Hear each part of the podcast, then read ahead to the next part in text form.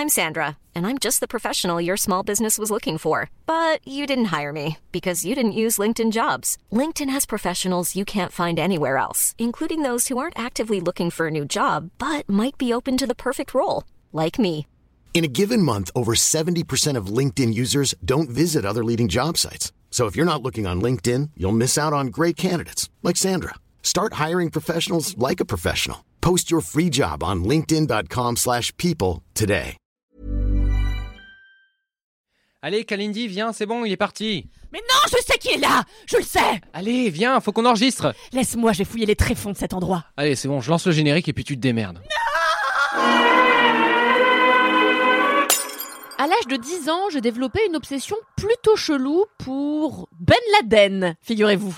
Enfin, pour être précise, j'étais persuadée que Ben Laden vivait dans ma cave. Et vous allez voir, on peut qualifier la raison de cette obsession de très légère. En fait, c'est juste qu'un jour, ma mère m'avait dit « Descends pas à la cave, c'est dangereux !» Et comme c'était le lendemain du 11 septembre, eh ben, je me suis mis dans la tête que s'il fallait pas descendre à la cave, c'est parce qu'il y avait Ben Laden dedans, voilà, tout simplement.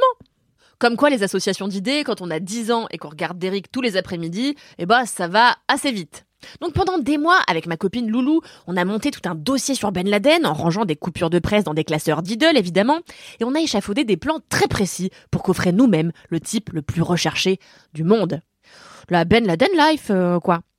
Un jour, on a attendu que ma mère aille faire les courses pour lui voler ses clés et aller à la cave. Plot twist, il n'y avait pas Ben Laden dedans. Bah bah surprenant, non?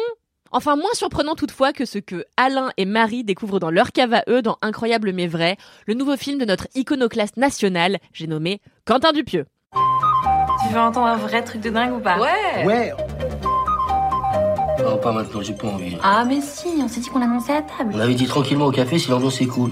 Eh ben, Eh ben, est-ce que tu vois des cafés sur la table? Ah merde, t'es enceinte. ah non non, carrément pas. Ah putain, parle pas de malheur. Incroyable mais vrai, c'est le dixième long métrage de l'absurdiste français qui vient nourrir encore une filmographie éclectique mais néanmoins foutrement reconnaissable, composée des films non-films, Steak, Rubber, Wrong, Wrong Cops, Réalité, Au Poste, Le Dain et Mandibule.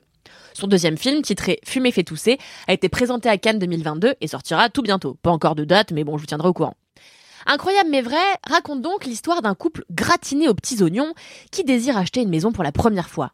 Lui est pâteau et soumis à sa femme, elle est autoritaire et ne supporte pas que son mari soit en retard. Ce qu'il est tout le temps, évidemment. Leur agent immobilier, une espèce de drôle de petit type tout droit sorti d'un inquiétant cartoon, leur présente une demeure que Marie trouve trop grande pour eux deux, mais qu'Alain estime au contraire d'une taille tout à fait agréable. Si la maison est plutôt séduisante, ce qui achève de la rendre euh, absolument irrésistible se trouve à la cave. Dedans, une trappe mystérieuse débouche sur un conduit dont l'agent immobilier leur garantit qu'il peut, s'ils s'en servent correctement toutefois, changer leur vie. Et en effet, sitôt le conduit emprunté, la vie du couple bascule, surtout pour Alain, qui est complètement délaissé par sa femme au profit de ce trou où elle passe le plus clair de ses journées. En parallèle, le patron d'Alain, une espèce d'affreux misogyne bedonnant et moustachu, s'invite un soir à dîner chez eux avec sa copine et annonce devoir leur faire une révélation choc. Il est en effet revenu de son voyage au Japon avec quelque chose d'insolite qui a complètement, lui aussi, bousculé sa vie. Révélation qui choque en effet Alain et Marie et fait réussi. Incroyable mais vrai, bah donc ces deux histoires loufoques dans un seul et même bol pour en faire une mayonnaise qui monte, qui monte, mais qui ne prend jamais complètement. Comme souvent, Quentin Dupieux, véritable artisan du cinéma par ailleurs, hein, euh, qui officie à plusieurs postes et écrit, réalise, monte et compose ses propres films, je vous rappelle que Dupieux est aussi musicien et officie sous le nom de Mister Oiseau, eh ben Dupieux réalise un film qui a l'inconvénient de préférer être efficace que jusqu'au boutiste. Dupieux, il est très fort pour trouver la bonne idée, le bon concept qui va piquer la curiosité des spectateurs, et le prouve encore cette année, mais ne se contente ici que de les emmener à la seule lisière d'un univers méconnu sans les aider à vraiment y pénétrer.